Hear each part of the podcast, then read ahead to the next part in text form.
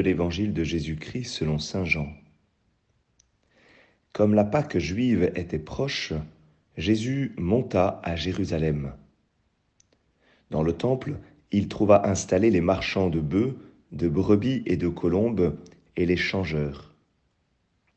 Il fit un fouet avec des cordes, et les chassa tous du temple, ainsi que les brebis et les bœufs.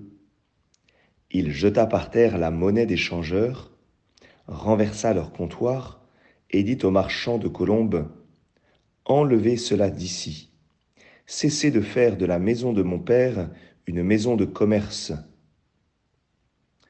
Ses disciples se rappelèrent qu'il est écrit, L'amour de ta maison fera mon tourment. Des Juifs l'interpellèrent. Quel signe peux-tu nous donner pour agir ainsi? Jésus leur répondit, Détruisez ce sanctuaire, et en trois jours je le relèverai. Les Juifs lui répliquèrent, Il a fallu quarante-six ans pour bâtir ce sanctuaire, et toi, en trois jours, tu le relèverais Mais lui parlait du sanctuaire de son corps. Aussi, quand il se réveilla d'entre les morts, ses disciples se rappelèrent qu'il avait dit cela. Ils crurent à l'écriture et à la parole que Jésus avait dite. Acclamons la parole de Dieu.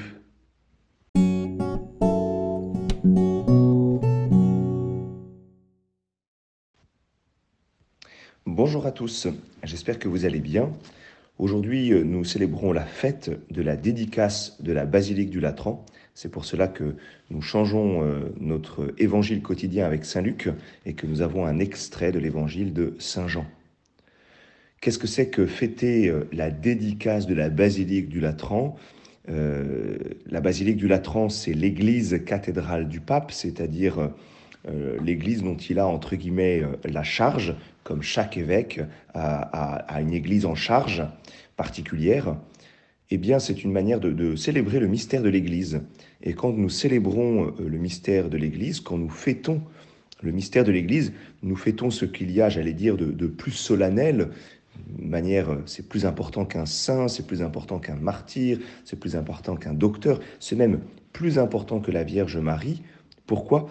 Puisque nous fêtons le corps du Christ, puisque nous fêtons euh, le Christ qui continue à être présent dans notre monde, eh bien, euh, dans le mystère euh, de l'Église.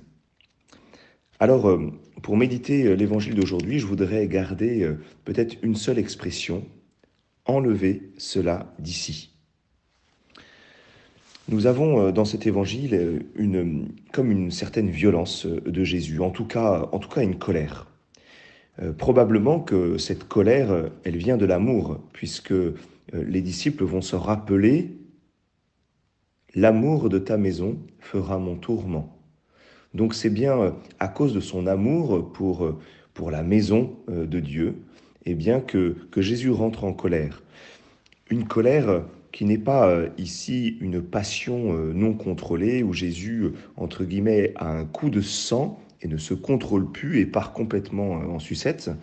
Non, Jésus maîtrise ses passions et les fils de Dieu. Mais comme il y a une injustice, eh bien oui, il y a une colère. Il prend même le temps de faire un fouet. Si jamais il fait un fouet avec des cordes, c'est que, entre guillemets, il sait ce qu'il fait.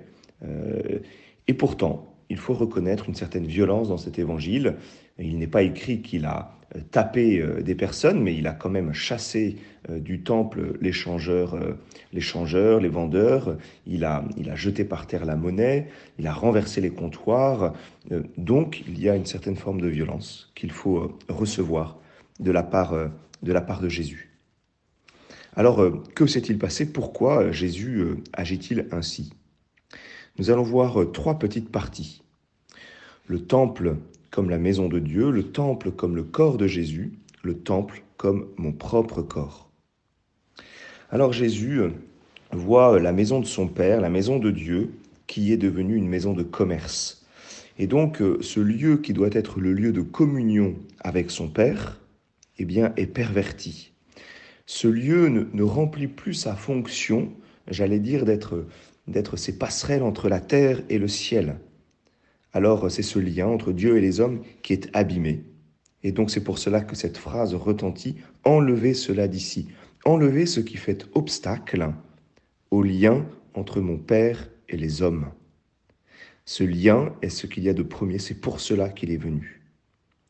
Alors ensuite, le temple corps de Jésus. Parce que Jésus, en disant détruisez ce sanctuaire et en trois jours je le relèverai, il parle de son propre corps, hein, son corps qui va être crucifié, qui va être détruit, et en trois jours qui va ressusciter.